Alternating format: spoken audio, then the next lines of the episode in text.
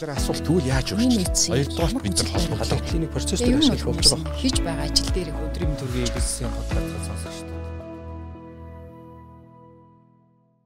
За энэ өдрийн төргийн бизнесийн подкастын сонсогчдод за манай подкаст одоо шинэ сизон эхэлж байна. Амралтын дараах сизон эхэлж байна. Намрын ажил эхлээд.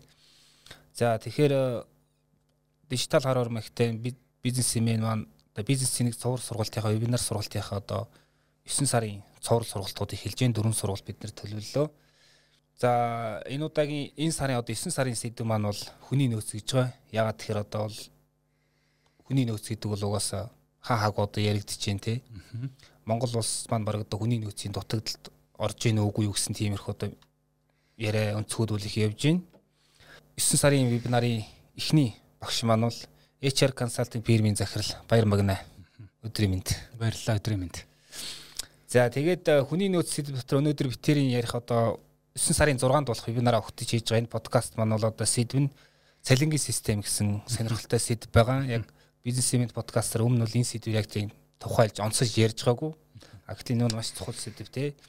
Тэгэхээр хүний нөөцийн одоо хүн гэдэг үнтэй нөөцөө тогтоон барьж хөгжүүлж сэдэлжүүл итгэжүүлэхэд энэ системээр ямар үүрэгтэй гэдэг талаар ярилцсанаа. За ингээд эхний асуулт оръё. Тэгэхээр яг уу энэ асуулт яг энгийн бэч магадгүй ч бас манай сонсогчдод сонирхолтой байж магадгүй цалин гэж юу вэ гэж асууч илт те. Тийм. Тэгэхээр ямар ч хэсэн өнөөдрийнхөө дугаарт оролцуулсан та бүхэнд баярлалаа.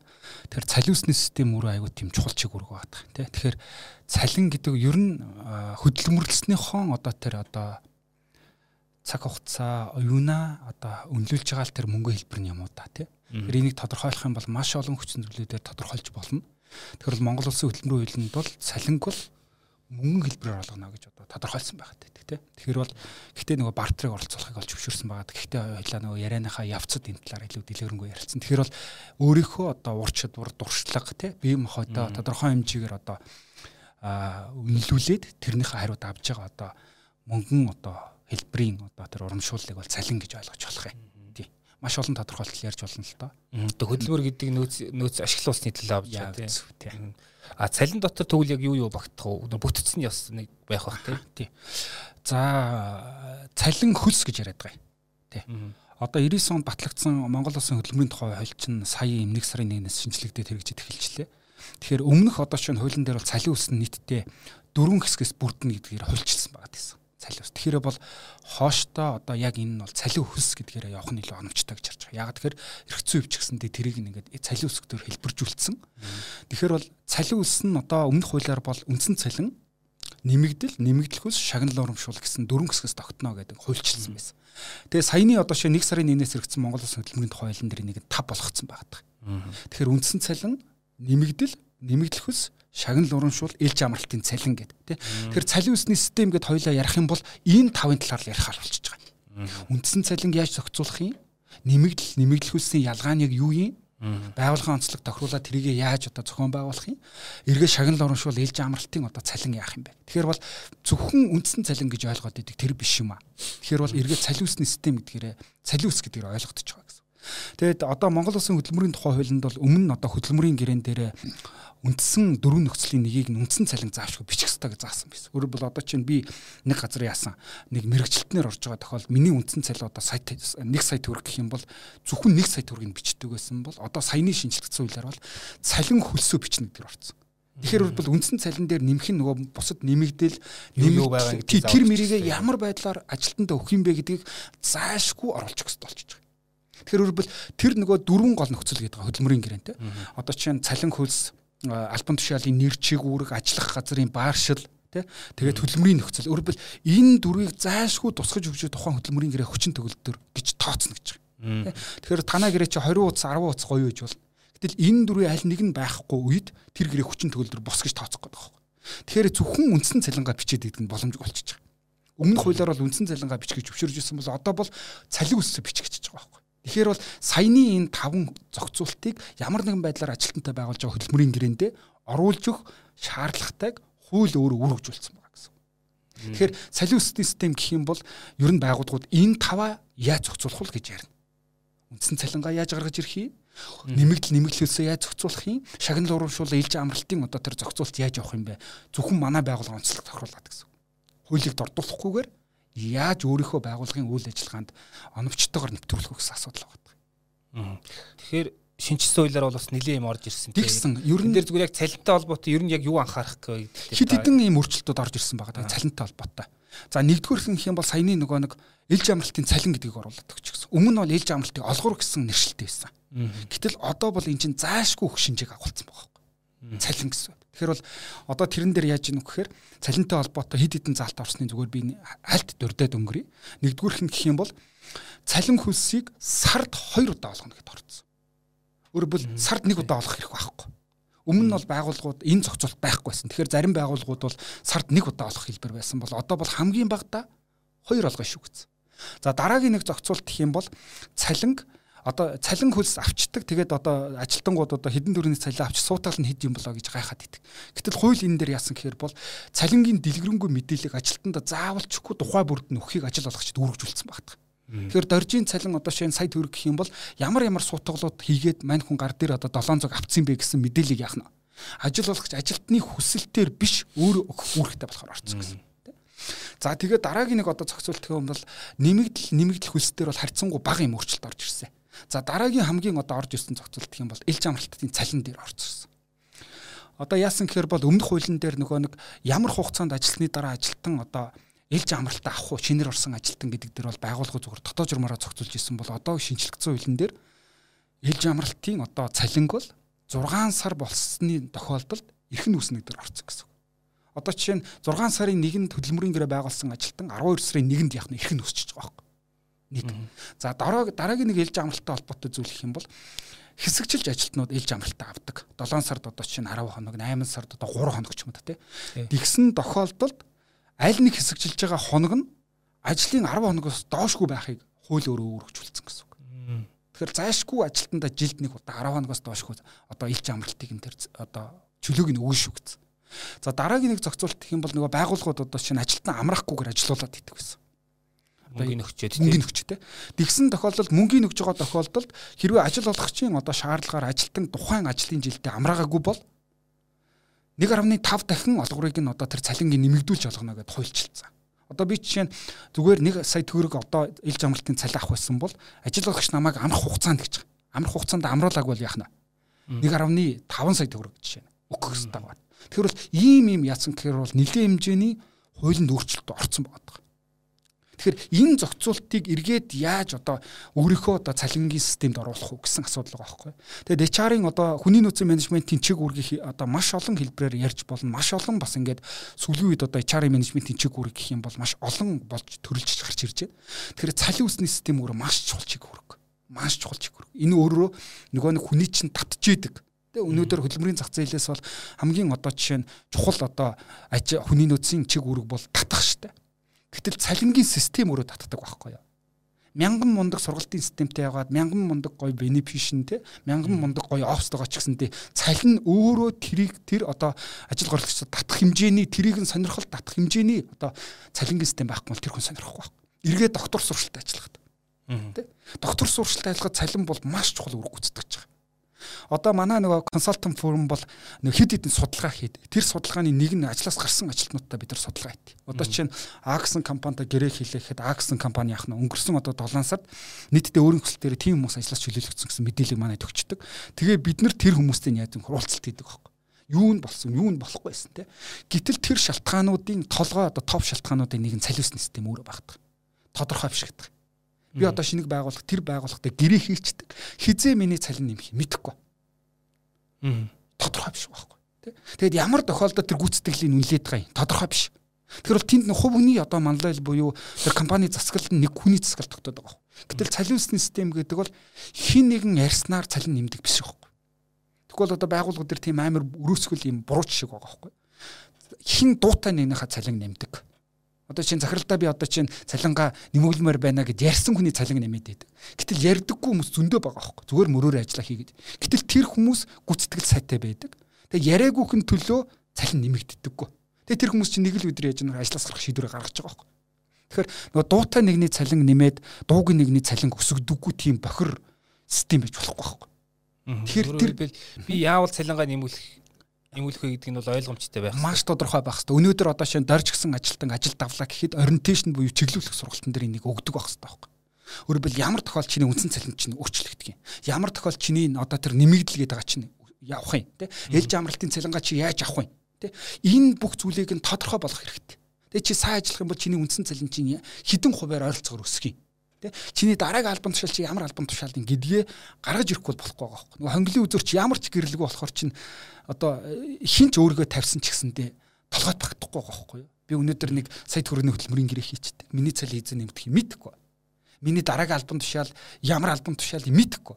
Би ямар байдлаар одоо үр өгөөчтэй ажиллавал надад илүү шагнал урамшуул ирэх юм мэдэхгүй Тэ ийм тохиолдолд одоо бүр чадварлаг ажилтангууд хизээч тийм газар бол ажиллахгүй. Бүр туршилтын хугацаа бүр нэг сараа болоог байхдаа ажилласаа гарна. Одоо дуршлаг муутай хүмүүс бол одоо чадвар жаахан тийм хомос дуршлаг одоо багтай хүмүүс бол тодорхой хугацаанд ажиллаж байгаа л тэгээ дараачихаа одоо нөгөө нэг ажил болгоч явах байхгүй. Тэгэхээр бол нөгөө хүмүүс докторгүй ажиллаад байна гэдэг. Докторгүй ажиллаад байгаагийн нэг нь өөр юм аахгүй. Тодорхой биш. Энэ чинь ажилтан ажил болгоч гэдэг чинь яг л зүгээр нэг нөгөө нэг субъектүүд байхгүй. Тэ тэрнээс бол нөгөө нэг би цалин өгж байгаагээ давуу эрх хөдлөн гэсэн юм бол байхгүй шүү дээ. Тэгэхээр бол нөгөө тоглоомын дөрөв тодорхой болох хэрэгтэй болчихж байгаа. Одоо нөө ажлын ярилцлаган дээр ингэдэг шүү дээ. Ингээд зарим хүн нөө шууд цалин энтер асуудаг те зарим жаахан санаа зовдөг ч юм уу те. Эсвэл шууд хэдийг амарын ч гэдэг юм ингээд яг нэг ийм хандлага байдаг те. Ингээд асуух нь жаахан тийм зохисгүй одоо юу гэдгийг зарим тохиолдолд ирээ зэрэг юм ингээд одоо юу ч хийгээгүй байж одоо юу гэдгийг нэг цалингийн талаар шууд асуулаа энэ төр гэдэг яг зүгээр энэ талаар та яг ямар хөө бодолтой байдаг. Би бол асуух хэрэгтэй гэж хардаг. Хүн өөрийгөө үнэлэхгүй хин ч үнэлэхгүй шүү дээ. Тэгэхээр хэлэх хэрэгтэй байхгүй юу? Хүн өөрийгөө үнэлсэн хүнийг ажил олгогч нар сонирхдаг. Тэрээс ингээд нэг баг үнэлэмжтэй хүн бол нэг сонирхол татахгүй шүү дээ. Ягаад тэгэхээр тэр хүн тэрийг үнэлж байгаа тохиолдолд тэр хүний бүтэмжин ч гэсэндээ тийм л баглах байхгүй Тэгэхээр өндөр цалин одоо шаардж байгаа хүмүүс бол цаанаа өргөө өндөр үнэлсэн байдаг. Тэгэхээр бол тэрийг ч гэсэндээ эргээд гүйцэтгэлээр нь хэмжихэд амар байгаа байхгүй. Тэгээд нэг юм үзэл байна. Хоёр дахь нь их юм бол залуучууд өөрчлөгдөж байгаа. Залуучуудын майнд өөрчлөгдөж байна, сэтгэл зүйн өөрчлөгдөж байна. Ажил олгогч нар өөрийнхөө хандлагыг өөрчлөх хэрэгтэй байхгүй. Өмнөх шиг одоо чинь цалин асуувал энэ одоо өөрийгөө мэдэхгүй хийж штэ. Юу яриад байгаа юм? Уучлаарай үгүй штэ. Цалингаа асуух хэрэгтэй штэ. Тэр чинь өөрийнхөө хамгийн үнцэнтэй цаг хугацаагаа тэр хүнд хөслүүлэх гэж штэ. Тэгэхээр тэр хөслүүлэх гэж байгаагаа үнэлэх хэрэгтэй байхгүй. Би бол одоо ажил олгогч нартаа хэлдэг. Битгий одоо жишээ нь нөгөө цалингаа асуусан хүмүүсийг буруу нүдээр хараад бай Та нар харин өөрсдөө тэргийг хэлэх. Ер нь анханасаа тоглоомын дүрмээ тодорхой болго. Чиний цал энэ сэлд цард өс энэ жилд өсөхгүй. Уучлаар өсөхгүй хэлэлтээ. Тэгэхгүй бол нэг баг цалин амсчаа ер нь өснө. Тэ? Ер нь гүйцэтгэл чинь гайгүй л өссөн шүү. Ингиж тодорхой босон үлдээх юм бол нөгөө талдаа ч хүлээлт үүсгэж байгаа юм. Нөгөө талдаа ч гэсэн хурдтал худлаа амталтыг бий болгочихж байгаа. Энэ сард бол өсөхгүй. Ямар ч байсан манай цалингийн бажид ийм энэ жилд бол өсөхгүй гэдэг нөгөө ажилтнаа тодорхой хэл Тэгэд үнэхээр одоо тэр одоо өндөр цалингийн хүлээлттэй байгаа хүмүүсийг худлаа ярьж мэдээллээ хомсдуулж өгнө гэдэг бол аль талтай айгүй ёс зүг үйл гэж харж байгаа. Тэгэхээр ажил горлолтолтой шисэнд цалин гасуу. Чи хүний одоо амьдралд бол хамгийн үнцэнтэй зүйл чинь цаг хугацаа шүү дээ. Энийг бид нар юугаар ч худалдаж авахгүй, яагаад буцаах боломжгүй байхгүй. Тэгэхээр ийм үнцэнтэй одоо нөөцөө бид нар нэгэнт одоо хөслүүлж байгаа бол тэрнийхээ үнэлэмжийг аав, асуу. Тий. Асуух нь би бол зүг гэж хэлдэг. Аа одоо юу гэдгийг сая ярьсны хоёлыг яах ингээд базаад хэлэхэд за яг ингээд ажлын ярилцлаганд ороод ингээд тухайн компанид орох чинь тий тэгээд яг ажил олгогчийн зүгээс бас ажилд орох чинь хүний зүгээс яг цалингийн тал дээр яг юу юугаа тодорхой болгоцсон байх байх хэрэгтэй нэг хоёр гэтэр хүлээлттэй бол анханасаа нийцүүлэх хэрэгтэй байна шүү дээ яг нэг хоёр гэд хэлвэл. Тий. За нэгдүгээр их юм бол үндсэн цалин өөрөө хүнээс болж өөрчлөгддөггүй байх хэрэгтэй үндсэн цалин. Үндсэн цалин чи өөрөө юунаас гарч ирдэг вэ гэхээр ажлын үнэлгээ нэрсэгддэг байхгүй. Тэр position буюу байршил альбом тушаал дээр хий ирэх нь юусоо тодорхой биш. Одоо чинь хоёулаа жишээ авах юм бол Нэгтлэн бодгч гэсэн альбом тушаал байна. Энэ дээр чадвартай ч хүн ирж болно, чадвар муутай, дуршлаг багтай хүүхд залуучууд ч ирж болох байхгүй. Гэтэл энээс нь хамаараа цалингаа хөдөлгөөд идэг нь өөрөө маш буруу зүйл байхгүй. Тэгэхээр ажлын үнэлгээ гэдэг бол хилзээч хүнээс хамаардаг зүйл биш. Тэгэхээр бол энийг хоёр юм одоо судалгаан дээр тулгуурлаж гаргаж ирэх хэрэгтэй байна. Нэгдүгээрх нь гэх юм бол манай байгууллагт оруулж ирж байгаа энэ альбом тушаалын одоо үнэлгээ нь ямар юм бэ? Одоо жишээ нь жишээ авах юм бол барилгын инженер гэсэн альбом тушаал барилгынхаа компанид үнэлгээ өндөртэй альбом тушаал байхгүй чухал альбом тушаал шүү дээ. Гэтэл зүгээр нэг үйлдвэрт одоо жишээ нэг одоо тамхи үйлдвэрлэдэг, арх үйлдвэрлэдэг үйлдвэрийн энэ компанид барилгын инженер гэдэг бол бага үнэлгээтэй байхгүй. Тэгэхээр бол эн чинь байгууллагын оруулж ирж байгаа хой нэмрээс хамааруулаад албан тушаалын үнэлгээ гэдэг зүйлийг нэгдүгürt гаргаж ирэх хэрэгтэй болчихж байгаа. Нэг тий. За хоёрдугаарх зүйл нь гэх юм бол мэдээж зах зээлийн судалгаа чухал. Энд чи одоо манайх одоо чинь үнэлгээ хийсэн чинь 800 юм байна гэд. Гэтэл тухайн албан тушаалын үнэлгээ одоо ижил төрлийн салбарт ажил дээр магадгүй сая 500 авах юм бол танахыг хүн сонирхгүй байхгүй. Тэгэхээр өөрийнхөө дотоод үнэлгээгээ хий, ажлын үнэлгээгээ хоёрт нь хийх юм бол зах зээлийнхаа судалгаагаа хийгээч гэж хардаг. Тэнгүүд эргээд зах зээлийн судалгаа хийхдээ манай байгууллагууд алдаад байгаа. Тэр нь яаж юм нөхөр альбан тушаалын нэр гэдэг зүйл өөрөө маш хэцүү болчиход байгаа Монголд. Одоо шинэ менежер гэсэн статус чи уг нь бол эн чинь дарга байхгүй юу? Тодорхой хэмжээгээр хүн өдөртөж байгаа альбан тушаалыг менежер гэж байгаа байхгүй. Гэтэл зүгээр нэг жирийн компанид бол ингээд менежер гэдэг чинь бүр туслах чанарын ажил баг би бол нэршлэл нь бол зүгээр одоо чи маркетингийн менежер, маркетингийн туслах ажилтан болгочмоор байгаа байхгүй. Тэ. Гэтэл тийм ассистент буюу туслах төвшөнд байхад менежер гэсэн тайтл өгч байгаа байхгүй. Тэнгүүдээ энэ хоёрыг одоо жишээ нь манай менежер бол одоо 3 хүн өндөрддөг альбан тушаал. Гэтэл тэдний менежер бол ямар ч юм туслах чанарын байх юм бол энэ хоёрыг нийцүүлчихлэхгүй байхгүй. Гэтэл нөгөө залингийн судалгаа хийхдээ А компани маркетингийн менежер сая 500 юм байна. Би энэ 2 сая юм байна. Манайх тэгэхээр цалин өндөр байна гэж үзэх гэдэг. Үгүй байхгүй. Энэ яг хийж байгаа чиг үүргийг бид нар яг ингээд матч буюу харьцуулахгүй бол альбан тушаалын нэрээр нь цалингийн судалгаа хийх юм бол маш өрөөсгөл мэдээлэл гарч ирнэ гэсэн үг. Тэгэхээр бол цалингийн судалгаа болон одоо нөгөө нэг байгууллага дахь нөгөө ажлын үнэлгээнд дээр нэгдүгээр үндсэн цалингаа тогтоогод үндсэн цалингийн бол хүнээс хамаар шийддэг зүйл биш. Маркетингийн одоо тэр нягтлан бодох сайт хөрөг гэх юм бол доржиг сайт хөрөг хийх хэрэгтэй байхгүй. Тэгэд эргээд одоо тэр одоо манад гурван нэгтлэн байна. Гуруула өөр өөрийн төр ур чадвартай өөр өөрийн гүйцэтгэлтэй өөр өөрийн туршлагатай байх юм бол одоо цалингийн систем чинь тэднийг хөдөлгөх систем нь ажиллаж явах хэрэгтэй. Үндсэн цалингийн яаж хөдөлгөж болохгүй байхгүй бид нар. Тэгвэл байгууллагууд яадаг вөхөр бол манай өнөөдрийн энэ дорж аягүй сайн ажиллаж байгаа юм. Тэгээд доржингийнхэн цалин нэмчдэг. Гэтэл Монгол улсын хөдөлмөрийн тухай хуулиар хүний цалин болох ямар ч үндэслэл байхгүй. Үндсэн цалин гэж. Хоёр тохиолдол байгаа. Нэгдүгээр гэх юм бол нөгөө хөдөлмөрийн одоо шийтгэл аваад авах юм бол нэг 3 хүртэлх сараар нэг 20 хүртэлх хуваар бууруулна гэсэн нэг зохицуулт байна. Арай ятсаар. Хоёр дахь нь гэх юм бол ажилтан өөр хүсвэл болгоно. Гэтэл амьдрал дээр хизээч одоо миний цалин буулгаад өгөөч гэсэн хүсэл байхгүй шүү дээ. Тэгэхээр бол нэгэнт одоо чинь манахаас ингээд консалтинг авъя гэдээ байгууллагууд орж ирдэг байхгүй. Тэгээ энэ цалингаа бууруулах гэдэг юм ингээд. Гэтэл өндөр цалинтай байгаа байхгүй. Үнэхээр үнэлгээ хийхэд. Тэгэхээр энийг одоо яаж буулгах вэ? Одоо тавилан байхгүй. Уучлаарай хүний цалин одоо бид нар буулгах ямар ч юм хуулийн үндэслэж байхгүй бид нар менежментээр ч гэсэн тэгж зөвлөж чадахгүй байхгүй. Тэгэхээр үүнээс хойш одоо яах вэ гэдэг байна. Тэгэхээр үндсэн цалин буюу албан тушаалын үнэлгээндээс гарч ирсэн цалингаа бол бид хөдлөхгүйгээр харин нөгөө нэг хүмүүсийн ур чадвар дуршлагаас болсон одоо цалингаа л нэлтэлүүлдэх нь багт. Тэгэхээр бол одоо чинь интервьюгээр орж ирлээ, ярьслаг хийгээ сонгон шалгуулалтаар орж ирж байгаа тохиол цалин бол манай одоо албан тушаалын цалин бол одоо маркетингийн одоо мэрэгчлэлтийн сая 500 энэ бол хөдлөхгүй те. За чиний одоо чинь айгу урч дуртай юм шиг байна. Туршлага сайтай юм шиг байна. Тэгэхээр одоо хоёлаа нөгөө системээр оруулах гэсэн үг. Тэгэхээр нөгөө систем нь яхах вөхөр гүйцэтгэлээс нь хамаарат ур чадвараас нь хамаарат хөдлөн гэсэн үг. Одоо тэр хүн үнэхээр одоо хэлсэн амандаа хөрөхгүй хэлсэн чигээ гүйцэтгэл гаргаж чадахгүй байх юм бол бид нар үндсэн цалингийн хിവэр нь үлдээгээд бусад нэмэгдлүүд нь байхгүй болох хэрэгтэй байхгүй. Ягаад тэгэхээр бид нар үндсэн цалинд нь хүрээгүй байхгүй. Тэгэхээр үндсэн цалиндаа л хамаагүй хурж өсгөнө гэдэг чинь эргээд амар бурууч шиг тогтож байгаа. Тэгэхээр бол компаниуд бол цалин дээрээ бол үндсэн цалингаа тогтвортой байр бусад одоо тэр нэмэгдэл нэмэгдэл хөлсүүдээ бол айгүй менеж хэрэгтэй болчихж байгаа. Тэгэхээр бас гурван төрлийн яригдээс шин за үндсэн цалин би одоо тэр чинь тухайн албан тушаалын үнэлгээ зөв. А хоёр дахь нь одоо тухайн хүний ур чадварыг бас тодорхой хэмжээр үнэлж болно. А дээр нөгөө гүйцэтгэл чинь бас ингээ янз бүр их бага янз болох юм тийм. Зөв зөв. Тэгэхээр одоо ингэж асуумаар л да За яг хөө ингээд маркетингийн менежер эсвэл инженер энтер гэдэг тодорхой албан тушаалын үйл. А гэтэл нөгөө нэг компани эзэн үүсгэн байгуулагч маань өөрийнхөө цалин гэр нь ямар бодлогоор яаж зохицуулах хэвтэй энэ дээр бас хариулт хэлүү сонирхолтой байх тий. Энэ бол яг нөгөө нэг цаанаа бол хувьцаа эзэмшигч хаан тэр гэрээгээр зохицуулагдах харилцаа болчихж байгаа. Тэгэхээр ажил албан тушаалын жагсаалтыг батлаад тэрнтэй нөгөө одоо онцгой гүйцэтгэх захирлуудтай бол мэдээж онцгой нөхцөл хөдөлмөрийн гэрээ хийгдэж байгаа. Тэгэхээр тэр нь яаж яах вэ гэхээр яг л тогтсон цалинтай л байх хэвээр.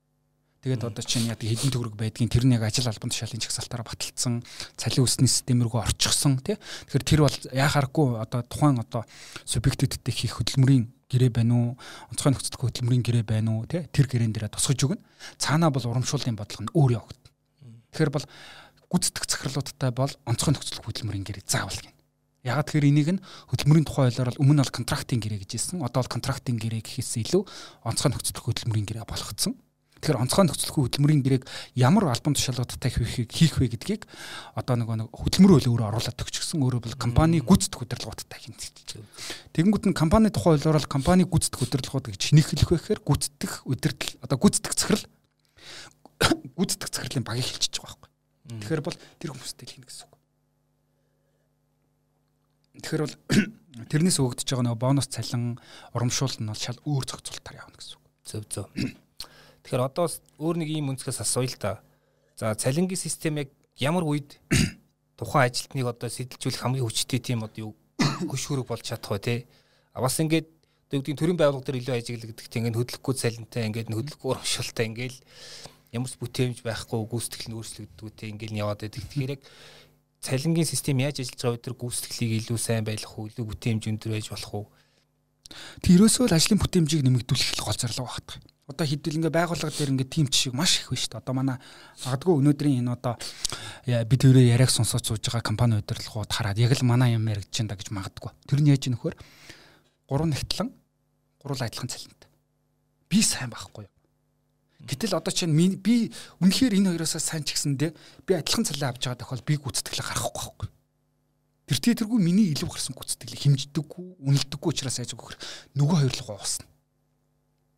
Тэг. Өөрөөр би өдөрт одоо жишээ нь 50 одоо жишээ нь километр алхдаг байсан бол яасан. Нөгөө хоёр нь 30 алгаад ягаад адилхан цалин авдаг бол би бол тодорхой хугацаанд 30 руу гарна. Тэгэж ингэж татдаг байхгүй? Хамгийн аюултай. Тэгэхээр бол нөгөө муу ажилтны гүйцэтгэл рүү одоо тэр хүний итгэхүйг авчиж байгаа байхгүй. Гэтэл цалин өсний систем чинь тэгэхээр тэнд нөгөө нэг хүний тэр өдөрт 20-ороор илүү алхаад байгаа гэдгийг урамшуул гүйцэтгэл цалин өсний систем харагдахгүй Тэгэхээр түрүүн би нөгөө нэг цалин үлсэн нь бол ийм таван хэсгээс бүрднэ гингүүт энийг магадгүй тайлбарлахгүй бол ойлгохгүй ч магадгүй. Тэгэхээр үндсэн цалин гэдэг зүйл бол альбан тушаалын үнэлгээнд дээр тулгуурлаж хийгдэж байгаа гэдгийг ойлгоцсон. Тэгэхээр альбан тушаалын үнэлгээ нь одоо жишээ нь хөдөлмөрийн зах зээл дээр одоо жишээ нь нөгөө нэг элбэг биш мэрэгжлүүд байх юм бол үнэлэмжтэй байна. Одоо чинь Монголд бэлтгэдэггүй мэрэгжлүүд байх юм бол үнэлэмж өндөр байна. За дараагийн зүйл нь гэх юм бол ийм үзүүлэлтүүд байгаа байхгүй ингээд чагсаадаг. За тэр альбом тушаал дээр солигдлоо гэхэд хэр хугацаанд бэлтгэж яг гүцэтгэлээ гаргадаг гэдэг нь аюул чухал. Одоо шинэ магадгүй жил дагалдчихэж тэр хүн яг биедан чиглэлээр ажиллаж чаддаг бол эн чинь үнэлэмжтэй байхгүй. Гэтэл нэг 7 хоног ажиллаа одоо шинэ ресепшник жишээ нь солилоо хэлнэ 7 хоног ажиллаа хүлээлцэл болоо үсттэй. Тэрнээс нэг жил мэл бирэхгүй шүү дээ. Гэтэл яг тэгээд иймэрхүү чиглэлээр яаж нөхөр тодорхой хэмжээний тоон ийм аргачлалыг ашиглаж үнэлгээ хийгддэг гэсэн. За нэмэгдэл хөлс гэдэг.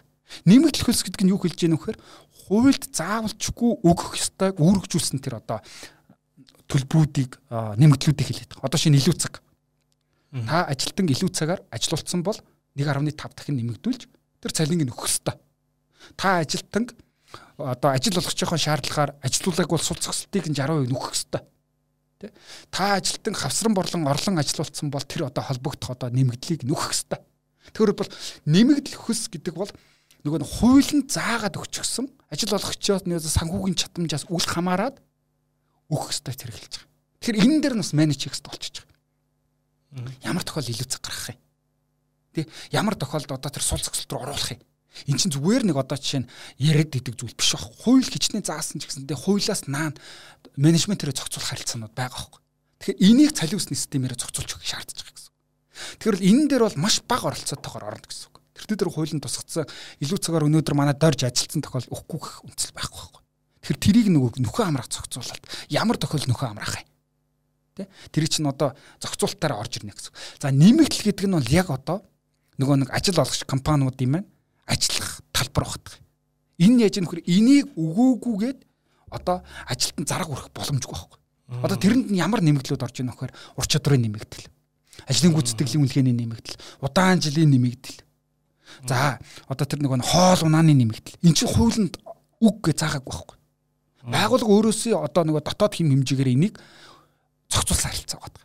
Тэгэхээр энэ дээр л одоо манай байгууллагууд яаж ийм вэхээр а менеж хийх хэрэгтэй байна. Одоо чинь түрүүн хэлсэн дэр 3 нэгтлэн байна. Үндсэн цалин сая бол ур чадвар нь ондоо бол ур чадварын цалин тэнд ажиллаж явах хэрэгтэй. Хэрвээ компани гүйцэтгэл тэр одоо ажлынхаа одоо жилийнхаа тэр төлгөөг биелүүлнэ гэж үл тэнд гүйцэтгэлийн үнэлгээний систем ажиллаж байгаа хэрэгтэй байхгүй. Тэгээ баг ажиллах хасал та. Тэр хүн заргалдаж чадахгүй байхгүй. Үндсэн цалинд нь бид хүрээгүй.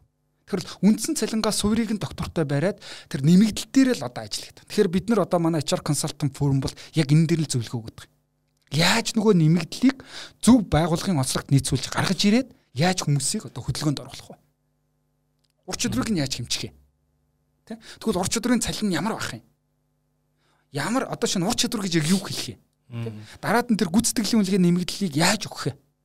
Ямар хугацаанд үнэлэх юм? Юуг нь үнэлэх юм те? Гисэн одоо энэ зүйлүүд дээр л яг ажиллаж эхэлж байгаа гэсэн. Шагнал урамшил ээлж амралт бол харьцангуй юм өөр зохицуултаар явчихна. Тэгэхээр бол би өнөөдөр бол нөгөө нэг цалин усны систем хэрвээ байгууллагад нэвтрүүлэх гэж байгаа л үндсэн цалин дээр нэгдүгээр анхаарах хэрэгтэй болчихж байгаа юм. Тэ? Тэрийг яаж доктортойгоор зөв авч явах вэ? Шинэ альбом тушаал бий боллоо гингүү захирал руу оронгуудаа захирлаа шинэ альбом тушаал бий боллоо хэдэн төгрөгөөр цалинжуулах уу гэж асуумааргүй байгаа байхгүй. Тэ? Одоо манай дээр 2023 онд одоо манай дээр яасан дулааны инженер гэсэн альбом тушаал бий боллоо гэхэд тэр систем чи ажиллаад ерөнхийдөө ийм цалингаар цалинжуулах гэсэн шийдвэрийг удирдлагад хөлбөрийг санал болгомоор байгаа байхгүй. Гэт манайхан шинэ альбом тушаал юм бай яаж хідэр цалинжуулах гэдэг ийм жишг байгаад байгаа байхгүй. Уучлаарай үгүй байхгүй. Тэгэхээр энийг нь яаж нөхөр мэрэгжлийн баг нь бол энд одоо ажиллаад зөвлөмж хөргөлж явах хэрэгтэй болчих. Тэгэхээр бол үндсэн цалин нэмэгдэл хоёр дээр л ажиллаа. Бусад гурав нь бол харьцангуй хуулиар тогтоосон байгаа. Тий. Тэгэхээр одоо яг уу нэг юм нийтлэг жишээ байдаг ч нөө борлуулагчдыг ингээд нөө борлуулалтаар нурамшуулдаг 10% 20% янз бүр ингээд тий. Зарим тохиолдолд сайн борлуул нөгөөх одоо урамшуул нь баг үндсэн цалингаас нь илүү идэг ч гэдэг юм уу. Зүгээр энэ тал дээр зүгээр яг анзаарсан ажиглалт гэвэл ер нь энийг илүү яаж сайжруулах уу гэдэг юм яг энэ тал дээр зүгээр та надад илүү. Цалингийн одоо нөгөө нэг үндсэн цалингийн жишг буюу цалингийн төвшин гаргаж ирэх хэрэгтэй болчихж байгаа байгууллагууд. Цалингийн төвшин гэдэг зүйл бол альбан тушаал нөгөө нэг юунаас гарч ирээд байгаа юм. Үндсөөр нь удирдлага зохион байгуулалтын бүтцээс. Одоо би компани вебсайт руу ороод бүтцийг хараад бол ерөнхийдөө ойролцоогоор төчнэн зэрэглэлийн цалинтай авах магадaltaй гэдэг уншаад байгаа байхгүй. Тэгэхээр бол бүтц чинь өөрөө зүгээр нэг юм зураад өнгөрдөг зүйл биш байхгүй. За захирал нь байх юм байна. Доор нь хэдэн менежерүүдэд зурчий, төрний дороо нэг мэрэгчлэлтэнгүүд зурчий гэдэг ингээд нэг зүгээр нэг зурчдаг зүйл биш. Эн чинь өөрөө хүний нөөцийн менежментийн маш олон чиг үүргүүдтэй уялдаж байгаа. Тэрний хамгийн ойртож очдог чиг үүрэг нь бол өөрөө цалинтай холбогдож байгаа. Одоо жишээ нь захирал түүний дор дарга, түүний дор мэрэгчлэлтэн гэх юм бол гурван төвшний цалин байх магадaltaй байхгүй. Тэгээ дөвшин бүрэн дотроо зэрэгэлтэй байх байж болно. Одоо жишээ нь удирдлагын төвшин grade 1 гэж харах юм бол дотроо 3 төвчний цалинтай байх магадaltaй байхгүй. Одоо ши 1000 төгрөг 2000 3000 гэдэг. Тэ тэр нь тэгвэл ямар байдлаар ямар тохиолдолд 1000-ыг авах вэ? Ямар одоо жишээ нь тохиолдолд 2000 руугаа хүрвхийн гэдэг нь тодорхой байхыг шаарддаг. Тэгэхээр үндсэн цалингийн систем гэдэг бол ингээд бүр одоо шин зарим байгууллагууд дээр бүр 40 50 холбор үйдэг шүү дээ. Өөрөөр бол 9 зэрэгэлтэй 9 зэрэглэн дотор одоо 3 гэх юм бол 27 одоо цалингийн шүлжил байх магадaltaй. Тэ. Тэгэхээр бол нөгөө байгууллага альбом тушаал олонтой нэлээд тийм бүтцэн нүсэр байх юм бол нүсэр цалингийн систем байгаа. Тэгэхээр бол хамгийн ихтэй л байгууллага ядахта удирдах болон дунд төвшнийг гүйцэтгэх гэдгээр шалах одоо салгах нь чухал байгаа байхгүй. Тэ. Гэтэл одоо ийм төвшин одоо маркетингийн менежер бол гагнуурчтай харьцуулах юм бол чинь нөгөө дунд төвшнийхээ альбом тушаал руу орчиж байгаа байхгүй. Тийм. Гэтэл гагнуурчны цалин өндөр байж болох байхгүй. Гэтэл үндсэн цалин нь бол бага байх хэрэгтэй тэр чинь. Төвшингөөрөө Тэгэнгүүт зөрүүгийн бид нар тэр бусад нэмэгдлэрээ л нөхөх байхгүй юу. Тэрнээс нөгөө нэг дунд төвшний мэрэгчлэлтнээс илүү одоо бага албан тушаалтан байж болохгүй байхгүй юу. Мөн чанараараа.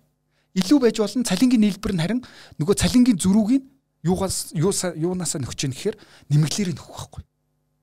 Гэтэл одоо жишээ нь гагнуурчны үндсэн цалин 800 одоо түүний дээдх дунд албан тушаалт нь сая төгрөг гэх юм бол 800-аар аваад мань хүний цалин гүйлэлт нь 2 сая уучлах байхгүй гэнэ үрсэн. Тэгвэл 1.2 сая яах нөхөр л нэмэгдэл рүүгээ оруулж зөрүүг нь гаргаж ирэх хэрэгтэй. Тэгжээж эн чинь нэг альбом тушаалын мөн чанар зэрэглэл гарч ирэх хэрэгтэй байгаа байхгүй. За тэгээд цалингийн бүтцийн асуудал эндээс хөөж гарч ирж байгаа төрөний асуулт руу орох юм бол. Тэгэхээр цалингийн бүтц нь өөрөө хөдөлгөөн цалин хэд байх юм? Одоо хөдөлмөрийн гэрээн дээр үндсэн цалин гэж бичигдэх цалин хэд байх юм? Одоо жишээ тэгээ бусад юм хөдлөх боломжтой цалин хэд байх юм гэдэг нь албан тушаалын мөнч нараас хамааруулж өөр өөр байна. Одоо чинь борлуулалтанд шууд нөлөөлөх боломжтой, манай зорилго руу одоо шууд юм ойртож очих боломжтой нөлөөлөлттэй албан тушаалуудын цалинг бол хөдөлгөөний цалин нэмдэр тавьж болно. Ягаад тэгэхээр Монгол Улсын хөдөлмөрийн тухай хуулиар бол яасан гэхээр бол цалингийн юм гурван юм хэлбэр байгаа байхгүй. Нэгдүгürt нь үндэсний цалин байж болно. Монthly те тогтвортой 8 цаг ажиллаад одоо сарынхаа тэр понцогийг гүйцэтсэн байх юм бол сарын цалингаа тогтмол авна гэсэн. Хоёр дахь нь цагаар цалинчих цалин байна. Гурав дахь нь бол хийс нэрх цалин байна. Тэгэхээр өөрөөр одоо чин дээр борлуулалтын одоо ажилтнууд дээр хийснэр гэсэн хэлбэр байж болох байхгүй. Өөрөөр бол 10 ширхэг одоо нь гутал зардаг бол тэр борлуулалтынхаа төдөө байна. Тэ эн чин хөдөлмөрийн гэрэн дээр хийснэр гэсэн хэлбэр орж ирнэ гэсэн үг байхгүй. Магадгүй тэр хүнээ одоо чин тэр эрсдлээс хамгаалах нөгөө зарим борлуулалт багтай сард одоо ядахта амжиргааны зарлыг нь багс одоо дээшлүүлэх зорилгоор л магадгүй нийт одоо цалингийнх нь баажтыг 2 сая гэж үнэлэх юм бол тэрний 30% нь магадгүй үндсэн цалин байж болно гэсэн үг. Тэгэхээр бол борлуулалтанд шууд нөлөөлөх боломжтой, байгууллагын зорилгод шууд нөлөөлөх боломжтой гэдэг нь албан тушаалаад альхаар хөдөлгөөн хэрэгтэй. Тэгжиж тэр хүмүүсээ ажиллана уу гэхээсээ яг тогтуулах юм бол болохгүй. Гэтэл зарим байгууллагууд одоо нөгөө нэг арын оопст арын одоо шугамд ажиллаж байгаа хүмүүс энэ рүү оролцсон мэт тэр цохимжгүй. Одоо шинэ хүний нөөцийн дээр хөдөлгөөн цалин байх нь боломжгүй байхгүй. Тэр хүн хичнээн одоо чадах чинээр ажиллаа хийлээгээд борлуулалтанд нөлөөлж чадахгүй байхгүй Мэдээж шууд утгаараа нөлөөлөхгүй ч гэсэндээ бүр дам дам дам утгаараа нөлөөлөл нөлөөлнө л доо. Гэхдээ тэр хүмүүсийн цалин борлуулалт руу холбох нь зохимжгүй гэсэн. Тэгэхээр бол нөгөө нэг үндсэн цалин 80% байх уу, хөдөлгөөн цалин 20% байх уу гэдэг нь албан тушаалын өөрийнх нь онцлогоо шалтгаалаад хэлбэлцэн гэсэн үг. Энэ зүгээр яг уу сэдвээс жаахан олдсон асуулт байж магадгүй. Гэхдээ одоо юу гэдэг нь янз бүрийн нийгмийн даатгал татвар энтрийг нэмэгдэл цалин тэр одоо урамшуул янз бүрийн юмнаас хасах тэр хуулиараа байна уу? тийх ёстой юу үгүй ер нь компани болгон дээр янз янз л байх шүү гэн те. Аа за би бүр нарийн имийг нь мэдэхгүй байгаа даа. Ямар ч байсан ажиллаж байгаа хүн болгоны цалингаас бол авах хэрэгтэй. Нийгмийн даатгал тэр хүн ам орлогын ботор бол аавна. Үндсэн цалин бол ойлгомжтой. Тий. Бүгднгөөс нь аавна. Одоо шин бонус цалингаас ч аавна. Аа. Одоо би чинь 800 мянган үндсэн цалинтай сая 200-ын бонус цалин орж ирэх юм бол соёл саяс авах хэрэгтэй байгаа. Тэ гарцаагүй зүйлэх юм бол ажилгүйдлийн одоо нөгөө нэг тэтгэмж авсан тохиолдолд тэрийг хуулиас зөвшөөрлөх одоо нөгөө нэг аа тэр одоо хэмтгэлийг нь авдаггүй. Тэр нь одоо ажилгүйдлийн одоо нөгөө нэг ажлаас гинт чөлөөлөгцсөний тэтгэмж байхгүй юу?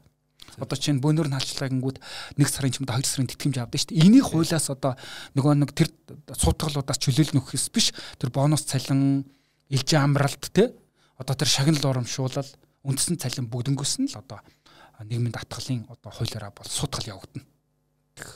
Аа. За тэгэхээр одоо яг хуу сүүлийн үед ингээд хөдөлмөрийн харилцаач аягүй их өөрчлөгдөд ингээд шин шин хэлбэрүүд орж ирж байна те. Гадаадч дотоодч. Тэгэхээр юу гэдгийг одоо цалин гэдэг ойлголт маань яг энэ хэр бас агуулга нь яг яаж өөрчлөгдөж байна энэ дэлхийд дахинд те ер нь энэ талаар сонирхол бол а яг тэр одоо дэлхийн нийтийн чиг хандлага одоо ковидын дараах одоо байгууллагуудын энэ модуль өөрчлөгдөж байгаа холбоотой бол манай хөдөлмөрийн харилцаа ч гэсэн энэ руугаа би чиглэгдсэн болоо гэж харж байгаа. Саяны 1 сарын 1-ээс гарч ирсэн хууль нь. Өөрөөр бол өмнө одоо жишээ нь хөдөлмөрийн гэрээ гэхээр эсвэл хөдөлмөрийн гэрээ байгуулна, эсвэл контрактын гэрээ байгуулах гэсэн хоёр төрлийн л гэрээ байгуулдаг гэсэн. Дийлэнхтэй хөдөлмөрийн гэрээ хийдэг гэсэн. Гэтэл одоогийн шинжлэх зүйн дээр ажил олгогчдод ажилтны ажлын байраа шалтгаалаад долоон төрлийн гэрээ хийж болох оролцож байгаа байхгүй. Одоо шин гэрээс ажиллах хөдөлмөрийн гэр. Тийм. Зайнаас ажиллах хөдөлмөрийн гэр. Хагас цагаар ажиллах. Тэ? Одоо нэг дуршилтын хугацаагаар ажиллах. Дагалдангаар ажиллах тий. Тэгэхээр бол энэ болгон дээр яаж ийнү гэхээр тэр онцлогч чинь тусгаж явах боломжтой гэсэн.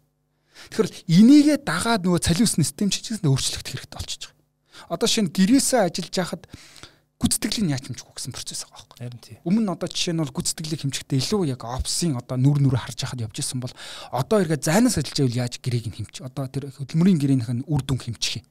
Эргээд гэрээс ажиллаж байвал яах юм гэсэн те харилцаанууд ус. Тэгэхээр зайшгүй байгууллагууд цалиусны системээ өөрчлөвчээ.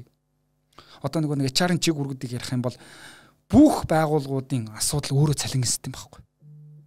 Ерөөс дандаа хүнээс хамаарсан системтэй дорд сайн ажиллаад байгаа. Тэгээ цалинг нэмчихдэг.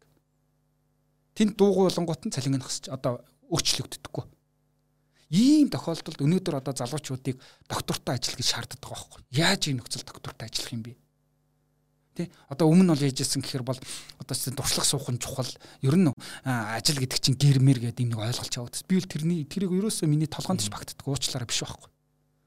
Гэр биш байхгүй? Тэ эн чинь зүгээр хөлмрийн харилцаа шүү дээ. Шаардлагатай бол ажилд аваа шаардлагагүй тэр дээр чөлөөлөгддөг систем шүү дээ. Тэгэхээр бүх зүйлээ тодорхой болго. Бүх зүйлээ тодорхой болгож өнөөдөр залуучуудаас тодорхой үр дүн шаардна гэхээс биш. Тэр нь бүр тодорхой биш. Өнөөдөр хоёр алах гэдгээ зааж өгөөгөө жиж чи яагаад гурав алах чи яагаад нэг алхацсан? Тэ? Жишээ шүү дээ. Чи гурав алах хэрэгтэй байхад яагаад чи хоёр алхацсан байгаад? Анхнаас нь тэрийг тодорхой заагаагүй жиж яаж тэр ажилтнаас үр дүн шаарддаг юм бэ?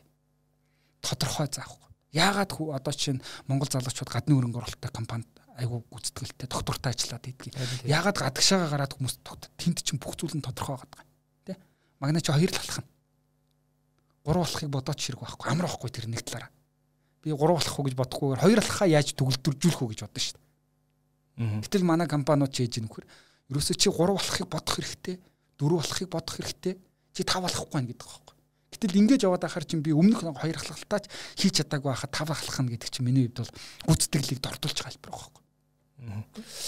Одоо нэг компаниуд чинь KPI гэдэг янз янзын тентхийн ингээд систем авч ашигладаг шүү дээ. Одоо ингээд зарим маш олон үзүүлэлттэй харж тохирохгүй янз янзын минь. Ер нь зүгээр KPI сонгохдоо ер нь яг яаж сонгох хэвтэй, юун дээр анхаарах хэвтэй энэ тэгэд.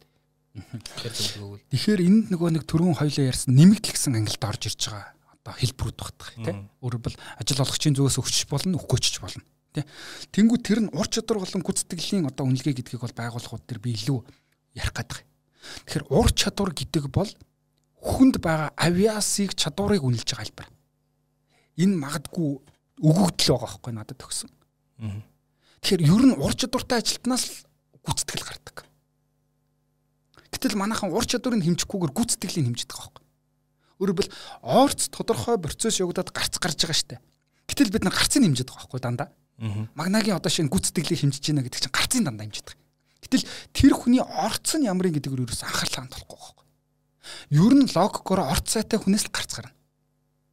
Мундаг юм одоо төлөвшөлттэй одоо мэрэгжлийн ур чадвар мундаг эзэмсэн залуучуудаас гарц аягүй сайн гардаг штэ. Гэтэл анханаас нь тэр орц нь бүрдээгүй залуучуудаас гарц гарахгүй байхгүй. Тэгэхээр орц сайтай залуучуудыг ажилд авсан тохиол гарцыг үнэлэх шаардлагагүй байхгүй юу? Яагаад гарцыг үнэлээд байна гэхээр орц асуудалтай байгаа Тэгэхээр бол одоо байгууллагуудын өөрийнх нь одоо чих хандлага тэрлүүг орж ирж байна. Орцыг л бид нар одоо үнэлчихэл юм бол тэр аргашаага одоо механизм өөрөө явчих гээд байгаа. Бид нар бүр энгийн жишээгээр яах юм бол нөгөө нэг боргуурл авчаад бид нар цагаан гурил хүлээгээд байгаа яг адилхан байхгүй. Анхны орц нь өөрөө боргуурл. Гэтэл бид нар ингээ цагаан гурил яаж болох вэ? Энэ ерөөсөө нөхөр чэстэд нэг ямар чадваргүй маа гэдэг байхгүй. Тэр чинь байглаасаа төрөлсөн өөрийнх нь ур чадвар тийм байх үгүйсэхгүй байхгүй. Анханасаа удаа Гүн чин төрөлхөө өгөгдөл шүү дээ. Тэрийг яаж одоо шинэ гүйцэтгэлийн нэмжээл энэ яста удаан юм. Ерөөсөө өстө нэг жил дараалаад, улирал дараалаад ерөөсөө удаан ажиллаад байна. Эцэгхээс өгсөн хүмүүж шүү дээ. Бид нар тэрлүү н орох шаардлагагүй байхгүй. Уучлаарай тэрийг нь магадгүй урч өдөр хардаг компаниуд байх юм бол тэрийг анханаас нь ажилд авахгүй байхгүй. Тэр хүнийг нөгөө тамлан зоохгүй. Тэгэхээр бол ур чадвар гэдэг бол хүнийг үнэлдэг систем бол гарцыг нь үнэлдэг систем нь өөрөө гүйцэтгэл удирдлага байдаг гүйцэтгэл удирдлага. Орц гарц гэснээс одоо олон улс байдаг шүү дээ. Хүний хөдөлмөрийг цагаар үнэлдэг те. Цагийн гарцаар нэх юм уу те. Манад баг яг тийм жишээг бол нэг сайн хөгжөөгүй. Тэгээд бас зарим нь одоо хүмүүс ярьдаг шүү дээ. Ингээд цагаар ингээд хүний хөдөлмөрийг үнэлээд ирвэл тэр бүтээмж шал өөр болдгоо гэж ярьдаг. Ер нь яг ягаад энэ манад сайн хэрэгжихгүй байгаа. Тэгээд ер нь бас энэ монголчуудын онцлогтой холбоотой байна уу? Аа яг хүний нөөцийн менежмент Монголд хөгжиж гин гэж харж байгаа. Яг энийг авч явж байгаа одоо нөгөө э, мэрэгжил одоо ажиллаж байгаа албан тушаал дээр байгаа залуучуудын дийлэнх нь мэрэгжлийн бус хүмүүс байна. Тэгэхээр эргээд энэ рүү орохгүй байхгүй. Тэгээд математик сэтгэлгээ багтай хүмүүс дийлэнхтэй ажиллаад байна. Хуульчид. Багш нар сэтгэл зүйчд ажиллаад байгаа байхгүй. Тэгэхээр тэд нар чинь бол нөгөө нэг нийгмийн төлөв шинжилх ухааны боловсролыг эзэмшсэн болохоор бол нөгөөдүүлээ хийж авчиж байгаа байхгүй. Нөгөө хүмүүсийг итгэвчүүлэг, сургах, Тэ тогтоон барих ажил давхтай холбоотой хуульчт нь бол илүү хөдөлмөрийн харилцаатай холбоотой. Гэтэл нөгөө нэг яг нөгөө нэг санхүү талаас нь харахгүй болчихж байгаа. Тэгэхээр ер нь бол нөгөө нэг хүний нөөцийн төлөвлөлт гэдээ харах юм бол хүнийг бүх хүнийг тоон утгаар нь барьж ижил бид нар өнөөдөр үнэлэг нөхөхөөс биш магна өнөөдөр байгууллагт оруулж ирж байгаа зардлыг нь бид нар үзээгүй жиж энэ хүний гүйцэтгэлийг нь тооцох боломжгүй байхгүй. Зардлыг нь тооцох хэрэгтэй болчихж байгаа. Тэгэхээр өөрөлд тэр зардал гэдэг чинь ерөөсө тухайн хүнтэй гарч байгаа бүх зардлуудыг нь төсвөлхийг хэлж байгаа байхгүй. Одоо чинь магнагийн үндсэн цалин, нийгмийн даатгалын цалин, одоо хүүхдийн бэлэг өгдөг бол хүүхдийн бэлгээг шинэ жил одоо болдог бол шинэ жилийн зардал, зугаалга гэдэг бол зугаалга, опсын түрээс бол түрээс Тэ опсын хангамж өгдөг бол тэр хангамжтай холбоо төр бол тухайн хүнтэй гарч байгаа эхлээд бүх зардлуудыг нь бид нэр хэмжих хэрэгтэй болчихж байгаа. Үйл тэр тоогоор хэмждэг системийг хөгжүүлэх хэрэгтэй. Хөгжүүлэх хэрэгтэй. Өөр бол тэгжээж магнаа өнөөдөр жилд 40 сая төгрөгийн зардал гаргачихжээ. Тэгвэл энэ хүний одоо байгууллагт оруулж ирж байгаа хувь нэмрийг нь тоон болон чанарын аль нэг утгаар нь бид нэр барих хэрэгтэй байхгүй. Тэгжээч тэр хүнтэйгээ ярих нөхөсөл манайхан нөгөө ямар төгрөгийн зардал гаргаад байгааг хэмжиж чадаагүй учраас ингээд нэг ерөнхий яриад идэг. Ерөн ч муу ажиллаад байна гэд. Тэ? Үгүй байхгүй. Тэгэхээр бол яаж нөхөр ер нь хүн чинь өөрөө зардал авахгүй нэг талаараа. Тэгэхээр ер нь тоо руу оруулж ярих хэрэгтэй болчихж байгаа. Тоо. Тоо ажилтан бүрээ тоогоор ингээд ажилтан бүрийг тоогоор хэмж. Өнөөдөр магнаа ажилласаа гарахад дараагийн магнааг ажилтгахад хичнээн хэмжээний зардал гараад байгаа. Тоолох хэрэгтэй байхгүй юу? Эргээд магна одоо шин 3 жил ажиллаад ажилласаа гарчиж байна. Гэтэл магнагийн оронд нэг магна орж ирэхэд ахиад магнагийн гүйцэтгэлийг гаргахад ямар хугацаа алдах уу гэдгийг тооцох хэрэгтэй байхгүй. Гэтэл манайхан зүгээр нэг бүрдүүлэлтийн зардал гэж тооцсонгуудаа өө тийм нэг сайтад зарах өссөн өдрийн сон зарах өссөн за 5 сая биш байхгүй. Энэ энэ хүний гүйцэтгэлд одоо тэр хүн чинь 3 жил ажиллахдаа зүгээр суугаагүй шүү дээ. Тэгэхээр энэ хүний гүйцэтгэлийг тэр хүн авах гэж маш их цаг хугацаа зарцуулна. Тэ? Тэгэхээр бол тэр алдагдсан цаг хугацаа гэдэг чинь бид тоогоор илэрхийлэх хэрэгтэй байхгүй. Тэхийн бол захирлууд ер нь бол хүнээ гарахгүй те. Үрбэл магнайг ажилласаа одоо чинь энэ хүн бол цалингаар нэмэх юм бол тогтох гээд байна. Нэг яах вэ сарын нэг 500 сая төгрөг нэмээд өгөх хөл ёстой байхгүй. Гэтэл трийг нь одоо ажил болгосноор харамлаад эргээд тэр хүнтэй цуг дагж байгаа алдагдсан боломжийг нь юус тооцож чаддаггүй. Магадгүй тэрийг нь тооцох юм бол тэр хүнийг захирал хизээч ажиллаас нь гарахгүй. Тэ? Тэгэхээр л ингэж бүх зүйлийг тоогоор хэмжих хэрэгтэй болчихж байгаа. Одоо сургалтыг ч гэсэндээ сургаал хийдэг, сургаал хийдэг. Тэр хүний өнөөдөр бизнес оруулж байгаа хувь нэмэр нь яг юу юм? Тэ? Бүх зүйлийг цагаар хэмж. Үгүй цагаар гинэ мөнгөөр хэмж. Тэгжээж л бид тэр хүний одоо менеж хийнүг хэмжиж чадахгүй л удирдах чадахгүй гэдэг шүү дээ. Хэмжээгүй юм чинь бид нар яаж удирдах гэдэг вэ? Тэр тоонууд нь байвал тухайн хүний хөдөлмөрийг цагаар нь үнэлэх боломжтой болно. Дөнгөөр нь үнэлнэ. Бүр бүх үзүүлэлтээр нь үнэлнэ бүр. Тэ. Энэ дата өөрөөр хэлбэл HR-ын дата гэдэг бол мөнгө маш чухал мэдээлэл аахгүй. Ямар хугацаанд манай хүмүүс одоо жишээ нь тийм дүр зургууд байдаг шүү дээ. Одоо ямар хугацаанд ажлынхаа дараа гүйцэтгэл гаргадаг ажлын байр вэ? Гүн чинь бүр дата байдаг шүү дээ. Одоо байгууллага дээр манайд бол ерөнхийдөө эхний нэг жилд бол гүйцэтгэл яриад л хэрэггүй юм байна хүмүүсээс. 1.5 жилийн дараа энэ албан тушаал дээр гүйцэтгэл гаргах юм байна. Олон жилийн дундчаас харахад Тэ? Энд чинь бүх зүйл дататай тулгуурлалт. Өнөөдөр удирдлага юун дээр шийдвэр гаргадаг хөр тон дээр л тулгуурлалт шүү дээ. Тэр тэр тоо мэдээлэлээр хүний нөөцийн тоо мэдээлэлээр удирдлагыг хангана гэдэг чинь мэрэгжлийн хүмүүсийн хийдэг ажиллагаа байхгүй. Хүний нөөцийн менежмент чинь өөрөө мэрэгжил байхгүй юу? Нэг зүгээр л нэг нөхөртэй хүнтэй ажиллах чадвартай нөхрийг авчдаг албан тушаал өөрчлөгдөд байна. Цагаараа тэр хүнийг шохироод байгаа юм. Байгууллага өөрөө шохироод байгаа байхгүй. Энэ бүхэл бүтэн менежмент байхгүй. Тэр удирдлагыг тоо мэдээлэлээр хангаж өгч идэг. Тоон дээр тулгуурлан ажилтнтайгаа ярьдаг те. За одоо чинь яадаг санхүүгийн одоо газарт даргын албан тушаал бий болчлоо. Тэ? Тэгвэл одоо дотроосоо хэнийг дэвшүүлэх үү гэдэг дээр манайхан практик шүү дээ. Олон жил ажилласан нээний. Уучлаарай олон жил ажилласан гэдэг чинь ур чадвартай биш байхгүй? Гэтэл энийг бол одоо мэрэгжлийн тэнд хүний нөөцийн одоо ажилтан байгаа бол гүцэтгэл ур чадварыг айл хэдий хэмжигдсэн одоо удирдлага тоо гаргаж өгнө шүү дээ. Өөрөөр бол энэ одоо хилцээний дарга гэсэн альбом тушаал дээр бол хамгийн одоо шинэ ур чадварын хувьд бол яаж гинэ. Энэ хүн бол хамгийн нийцэмжтэй. Тоогоор ярих юм бол 91% тэнцэж байна. Сул ур чадвар нь бол тэд байна. Тэгэхээр бол энэ сул ур чадварыг нь манай сургалтын процессороо бол тэдэн сарын дотор одоо яаж нөх боломжтой. Гэдгээр тоо мэдээлэлээр харьцах юм бол эн чинь удирдлагч гэсэндээ эн чинь одоо э, шийдвэр гаргахад айгүй төхөмтэй баг. Эргээд тэр чинь нөгөө байгуулгын соёлч гэсэндээ айгүй зөв нөлөөлөл байгаа. Тэгвэл манайхан ч олон жил ажилласан юм. Гэт ингээд дэвшүүлнэ. Уучлаарай олон жилийн нарийн мэрэгжил дээр л туршлага ярина гэхээс л нарийн мэрэгжил шаарддаг бол туршлага ярих нь өөрөө оновчгүй зүйл. Жишээ нь одоо юу гэдгийг сэтгүүлчийн хөдөлмөрийг ер нь яг яаж хэмжиж шинэ тоогоор илэрхийлэх боломжтой энэ дээр зөвхөр сонирхож л асууж байна л да. Тэгэхээр бол энэ яг л нөгөө нэг ажлын байрны шинжилгээ те ажлын байрны үр дүндээр тулгуурлаж одоо гаргаж ирж байгаа. Тэгэхээр сэтгүүлчийн хөдөлмөрийг үнэлнэ гэдэгт эргээд тэр нөгөө байгууллагт оруулж ирж байгаа хоньмэр тухайн одоо байгууллагын зорилгоос хамаарж байл хамааруу хамааруулж ил бид нар үнэлээд байгаа гэсэн үг. Тэгэхээр бол түрүүн хоёлаа нөгөө гүйцэтгэлийн үнэлгээ гэж ярьсан. Тэгэхээр бол гүйцэтгэлийн үнэлгээ биш гүйцэтгэлийн удирдлага байхгүй. Тэгэхээр орцыг бид нар ур чадвараар барьж ивэл гарцыг бид нэр гүйцэтгэлийн удирдлагаар нь барина. Тэгэхээр гүйцэтгэлийн удирдлага өөрөө тодорхой юм таван юм алхмаас үргэлж явж байгаа процесс байгаа байхгүй. Гэтэл тэр алхмын нэг нь өөрөө гүйцэтгэлийн үнэлгээ. Тэгэхээр бол бид нар нөгөө нэг системээр нь удирдлага гэж харахгүй юм бол зөвхөн нэг алхмыг ярих юм бол тэр амжилтгүй болно. Тэнгүүдээ бүр одоо чинь бүр махчил ярддаг тийм байгууллагууд байгаа байхгүй. KPI систем нэвтрүүлэх гэдэг юм. Уучлаарай энэ бүр тэнэг байхгүй бүр. Тэгэхээр яаж юм нөхөр гүйцэтгэлийн удирдлагын нэг алхам нь гүйцэтгэлийн үнэлгээ юм байна гүйцэтгэлийн үнэлгээний маш олон аргууд байгааг зөвхөн нэг арга нь тэр KPI байхгүй. Гэтэл тэр key performance indicator гэдэг байгаа үзүүл чинь зарим албан тушаал дээр тохиромжтой. Зарим албан тушаал дээр огт тохиромжгүй байхгүй юу? Тэгэхээр зөвхөн тэрүүгээр үнэлнэ гэвэл болохгүй. Тэгэхээр бол тэр албан тушаалынхаа онцлогоос хамааруулаад яаж юм гэхээр аль аргыг гаргаж ирэх үү гэдэг нь ондоо ондоо байж байгаа. Тэгэхээр эхлээд гүйцэтгэлийн удирдлагыг нэвтрүүлнэ гэж ярих юм бол оновчтой байх нь. Тэгээд гүйцэтгэлийн удирдлага дотроо гүйцэтгэлийн үнэлгээ нь үнэлгээ гэж ярих юм бол гүйцэтгэлийн үнэлгээний ямар албан тушаалууд үгүй аргууд энэ албан тушаал дээр зохих уу гэдэг. Тэгэхээр бол маш олон аргуудыг ерөнхийдөө юм холилдууж хэрэгэлдэг. Тэгээд ер нь юм ур чадвартай гүйцэтгэл нь хэвээ яваад байгаа байгууллага дээр гүйцэтгэлийн үнэлгээ хэрэггүй байхгүй юу? Мөрөөрөө зүгээр ажиллаа хийж байгаа бүтээмжинд одоо чигж явж ивэл хэрэггүй шүү дээ. Тэгвэл манайхын чинь нэг одоо хаанаас ч юм бэ сонссон захирал нь ер нь гүйцэтгэлийн үнэлгээ нэвтрүүлэхгүй болохгүй гэдэг. Үгүй шүү дээ. Тэр чинь тодорхой хэмжээний гүйцэтгэлийн удирдлага гэдэг чинь өөрөөр бол HR-ын одоо чиг үүргүүдийг ярих юм бол хоёр дахь төвшний чиг үүрэг байхгүй.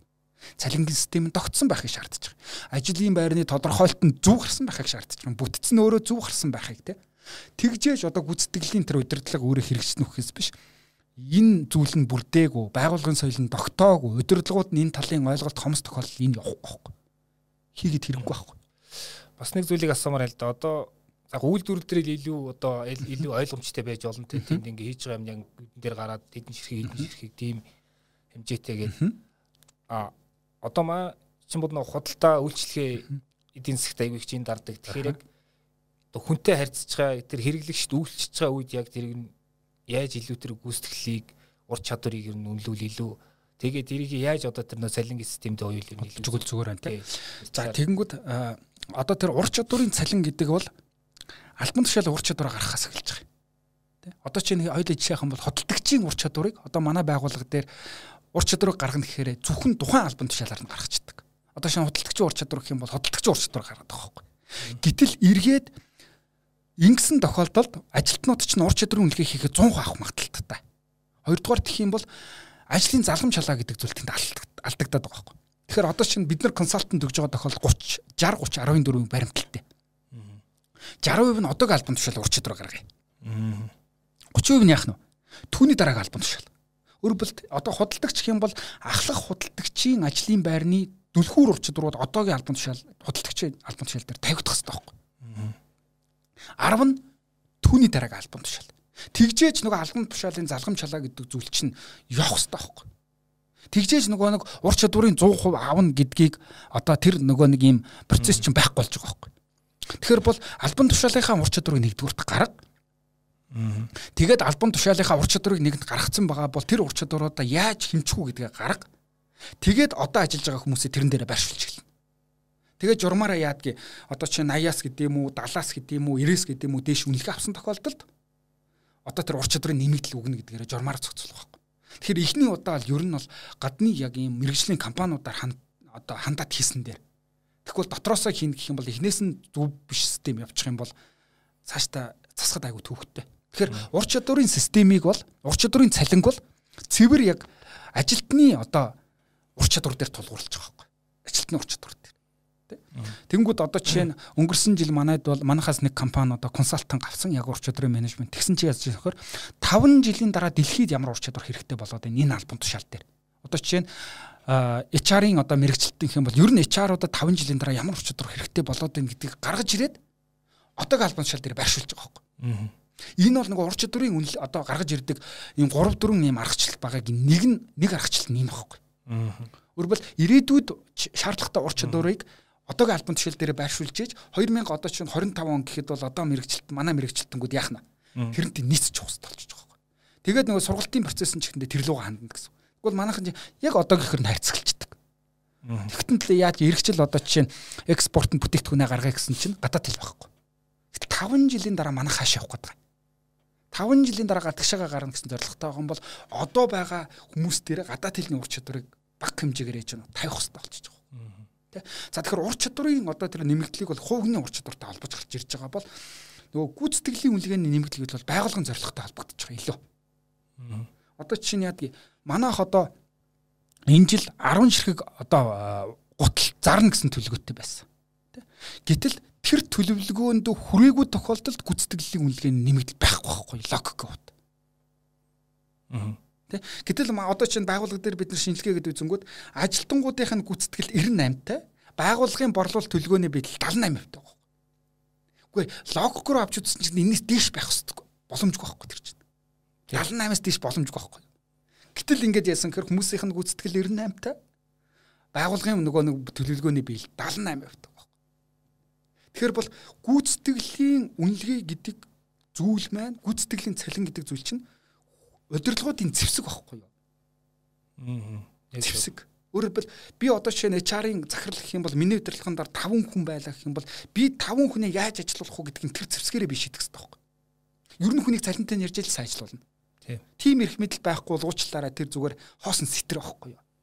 Тэгэхээр бол дарааллын хувьд л эхлээд байгуулагчийг ямар зорилго төлөвлөгөө тэмүүлээд байгаа юм? Тэрэнд ямар ур чадварууд хэрэгтэй вэ? Тэгээд тэднэрт хүмүүсийг яаж одоо юу гэдгийг тэр хүмүүстэй суулгах вэ те?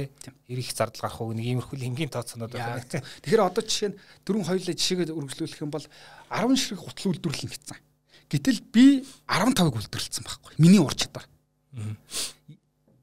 Энэ нь байх ёстой зүйл байхгүй. Ягаад тэгэхээр магначи нэгэнт ур чадварын системээрээ ур чадварын үнэлгээгээр өндөр үнэлгээ аваад ур чадварын нэмэгдэл авч байгаа юм чи 5-ыг илүү гаргах нь зүйс нэг байхгүй. Гэтэл чи 15-ыг гаргасан ч гэсэндээ манай компани 9-ыг гаргасан байхгүй. Зорилготой өрөөгүй. Тэгэхээр энд гүйцэтгэлийн үнэлгээ нэмэгд байхгүй байхгүй. Тэр нөгөө нэг 13 дахь сарын цалин гэдэг чинь ер нь логикгүй байд айгу тийм яг л энэ байгаа байхгүй. Жилийнхэн төгсгөлж яасан гэхээр бол э, хэдүүлээ төлгөөгөө харлаа давуулан биелүүлчихэ. Одоо тэгвэл нэмэгдэл ярьж байгаа байхгүй. Тэ? Тэгэхээр ингэж одоо жишээ нь процесс одоо нөгөө төлөвлөгөөгөө биелүүлэх хэрэгсэл нь өөрөө гүйцэтгэлийн үнэлгээ Тэгээ түрүүн тэр KPI гэж байна те. KPI гингүүд одоо чинь нэг тийм бүр юм сонин юм KPI-уд гаргацсан байдаг байгууллага. Одоо чинь хоцроогүй байх хэрэгтэй гэдэг. Одоо шинэ үйлчлэгчид тэрэнгүүд энэ өрөөгөө айгу цэвэрлсэн байх хэрэгтэй гэдэг байхгүй. Хоцроогүй байх ёстой гэдэг нь хоцрохгүй байх ёстой шүү дээ. Үүр гэрээ тэр чинь. Хэрвээ хоцроод байх юм бол хөдөлмөрийн харилцааны асуудал сөхтнө гэхээс биш тэрийг хоцрог хүүхэн төлөө урамшуулна гэсэн ойлголт байхгүй шүү дээ. Гэтэл энэ өрөөг жишээ нь цэвэрлэх цэвэрлэх хэрэгтэй байхгүй юу? Муу цэвэрлэх юм бол хөдөлмөрийн харилцааны асуудал үүснэ гэхээс ч сайн цэвэрлэлээ гэд урамшуул өгөх нь биш байхгүй. Тэгэхээр эн чинь нөгөө байгууллагын зорилго руугаа чиглэгдэж хөдөлдөг систем байхгүй. Манайх одоо чинь энэ жил уулан давирна гэсэн зорилго тавьчих юм бол уулан давирахад яаж одоо ажилчтай идэвхжүүлэх вэ? Гэдэг рүүгээ одоо гүйцэтгэлийн үнэлгээний тэр цалин чинь чиглэгдэх нэ. Гэтэл дараа жил усан цэлнэ гэх юм бол усанд яаж сэлэх рүүгээ илүү мотивашн өгөх, илүү тийм зорилго руугаа тэр хурдаалах руу чиглэгдээд байгаа байхгүй. Тэнгүүд удирдлагын зэвсэг гэдэг үзэх юм бол тэр чинь өөрөө доктортой байх шинжтэй биш болчихж байгаа. Тэгвэл манайхын чинь ингээд бүх альбом тушаалууд дээр яг адилхан ингээд үзүүлэлт гаргацдаг. Гэтэл одоо жишээ нь миний удирдлаганд байгаа гурван хүн гуруулаа өөр өөрийн зам төлөвтэй, өөр өөрийн гэсэн ийм одоо ялгаатай хүмүүс байхгүй. Гэтэл одоо жишээ нь нэг хоцроод байдаг нөхөр дээр би чинь тэр зэвсгээрээ чи одоо жишээ нь хоцроод авах юм бол энэ үнэлгээг чинь би гасна гэж өгч болох байхгүй. Гэтэл одоо чинь хоцрог хүүхэн төлөө одоо чинь тэр KPI-г өгч болно л доо. Тэр үнэлгээг нь. Гэтэл хоцроо хоцордоггүй ажилтан дээр тэр чинь нөлөөлөхгүй байхгүй. Тий. Хоцордог ажилтан. Тэгэхээр одоо чинь би удаан байгаад байна гэж. Айгүй их одоо юм хариуцлагагүй удаан байгаад байна. За магна одоо чинь хоёулаа энэ сард энэ үлрэлийн одоо чинь үнэлгээг чинь чи хоцроо энэ тайлангуудыг хоцроогоогүй байх юм бол яах нь? Чамаа энэ энийг ч өгнө. Гэхдээ тэгэхээр эн чинь удирдлага өөрөө яах нь? Нөгөө нэг ажилтнуудаа яаж илүү бага яг бүтэмжтэй ажилуулах уу гэдэг рүү чиглэгдэж өөрөө хөдөлж байгаа байхгүй юу? Тэ 100% үжигдэх юм бол мэдээж тодорхой хүн доктортой байх шинжээг агуулах хэрэгтэй. Одоо тэр байгууллагын одоо гүйцэтгэлтэй холбоотой тий нөгөөх нь байгууллагын одоо тэр үнэт зүйл соёлтой холбоотойгоор доктортой байхыг агуулж байна. Тэгээд магадгүй тэр 40 50 60% нь бол удирдлага бүрс шийдэх хэрэгтэй байна. Тэр эрх мэдлийг нь удирдлагатаа өгөлдөө. Нэгэнт удирдлагын зэвсэг гэж үзэж байгаа юм бол бүгдэнд нь сэлэн бариулж болохгүй байхгүй юу? Хоцрохгүй гэдэг дээр зүгээр одоо зүгээр лавлж асуугаад сүүлийн үед зарим байгууллагууд бол тийм цагийн хатуу юу барихаа байтсан байна л да. Магадгүй одоо энэ одоо тэр ярьсан шиг нөгөө нэг цагтаа ирэх хэсэг нь зориг төлгөнд нь тийм чухал зүйлт байж чадхаа байцсан л байна л да. Тэгээ зүгээр яг энэ дээр та ямар хөө ажиглалд одоо юу гэдгийг дүгнэлт хийсэн хаваалцвал аа одоо жишээ нь зүгээр миний хувийн дүгнэлт шаа. Дүнгид төрсэн ийм залуучууд ажлын ориенташнтай явж байгаа дуршлаг багтай залуучууд дээр бол ер нь яг энэ цагийн тодорхой хэмжээний системтэй ажиллах ёстой. Аа. Тэ одоо өглөө 9 цагаас ирдэг бол 9 цагаас ирэх ёстой байхгүй юу? Тэ орой 18 цаг тарах хэрэгтэй. Ингэж яаж ийм вэхээр компанид шинээр орсон суралцж байгаа залуучууд дээр тэр систем доктортой байх ёстой. Харин тодорхой хэмжээр ажиллаа өөрөө бие даагаад хийх чадвартай тий эргээд одоо жишээ нь тэр ажлынхаа мөн чанарыг ойлгодог байгууллагын соёлыг эзэмссэн тэр хүмүүстээр бол тэр эрх мэдлийг нь тодорхой хэмжээр өгөх ёстой уян хатан систем. Тэгэхээр бол хитрхи ардчилсан байх ёсгүй юм байна. Хитрхи ийм одоо диктатор тавьж болохгүй гэсэн. Тэгэхээр тэр чинь нөгөө нэг хүмүүсээс хамаарч өөрчлөө хүмүүсээ. Тэ? Одоо жишээ нь дүнгөд төрсэн залуучууд дээр ороод ирэнгүүт нь за ер нь уян хатанс шүү. 10-аас ирж болно. 11-ээс ирж болно. Гол нь бүтээмч өгөхөр тэр хүн чинь тэр ажлынхаа үр дүн мэдэхгүй, гүйцэтгэлийг мэдэхгүй, удирдлагынхаа арга барилыг мэдэхгүй нөхөр дээр бол гүйцэтгэл гарахгүй байхгүй. Тэгэхээр бол ер нь дүнгэж ажиллаж байгаа залуучууд дээр бол тодорхой хэмжээгээр ийм цагийн систем байх ёстой. Тэгээд эргээд тэр системээ мэдрээд байгууллагынхаа одоо соёлыг эзэмссэн хүмүүс төр бол тэр уян систем байх хэрэгтэй. Аа. Зөв зөв. Бас нэг зүйл бас тодруулмаар байна. Одоо ингээд янз янзын хурдтай хүмүүс байна те. Гүйцэтгэлийн хувьд. Хурдан ажиллаад бас ингээд боломжийн төвшөнд ингээд чанарын боломжийн төвшөнд гаргацдаг. А гэтэл удаан мөртлөө удсан ч гэсэн маш сайн хийдэг бас нэг тийм онцлогтой хүмүүс байгаад шүү дээ. Зүгээр энэ тохиолдолд одоо юу гэдгийг хин хэнийг нь гомдоохгүй ч гэдэг юм уу ер нь нэг тийм үл ойлголт үүсэхгүйгээр яаж тэгж гүйцэтгэлийг үнэлэх юм бол яг тэр удирдлага л одоо мэдчихэж байгаа юм. Одоо жишээ нь энэ доржгод ажилтнаас бол чанартай гэхдээ удаан хугацаанд үр дүн гардаг гэх юм бол нэлээд тийм очил бүгдлийн зэрэглэл өндөртэй. Тэгээд хугацаа бол тодорхой хэмжээгээр ийм нэг 50 ажлыг өгөх хэрэгтэй байхгүй. Гэтэл нөгөөх нь айгу хурдтай мөртлөө жаахан алдаа гаргачих гад байдаг бол ачаал бүгд харьцангуй алдаа гаргасан ч гэсэндээ байгууллагад оруулж байгаа ачаал бүгд одоо хор нөлөөлөл нь бага Тэгээд богино хугацаанд ийм давчин ажлуудыг өгөх хэрэгтэй болчихж байгаа. Тэгэхээр хүмүүсийнхээ зан төлбийг харгалзаж тэр ажлаа өгнө гэсэн. Бол эн чинь нөгөө нэг өөр өөр эрсдэстэй хүмүүсийг чи ямар удаа ажилдیں? гэд байх юм бол нөгөө хүндээ айгүй тийм дарамт болох байхгүй тий. Тий. Тэгэхээр бол эн чинь яг л удирдлага өөрөө менеж хийх ёстой гэсэн. Тэгэхээр бол удирдлагада ерөөсөө л нөгөө нэг би нөгөө нэг хамгийн ихний хойлоо ярьж хахад нэг подкастн дээр ирж исэн эрх мэдлийг өгөх асуудал энэ дээр хас өгдөж байгаа байхгүй. Үнэ авах эрх мэдлийг өг. Гэхдээ мөн чанар зарчим бодлогыг нь гарга. Хүнийхээ цалинг өөрийнхөө багийн ажилчдын цалин хөдөлгөх хэрэг мэдлийн үг. Гэхдээ бодлогоо тодорхой болго. Аа. Тэ? Одоо шин чөлөө авах. Хэнийг нь одоо жишээ нь онлайнаар ажилуулахын, хэнийг нь илүү цагаар ажилуулахын тэр хэрэг мэдлийн удирдлагад нь өгөлдөө. Аа.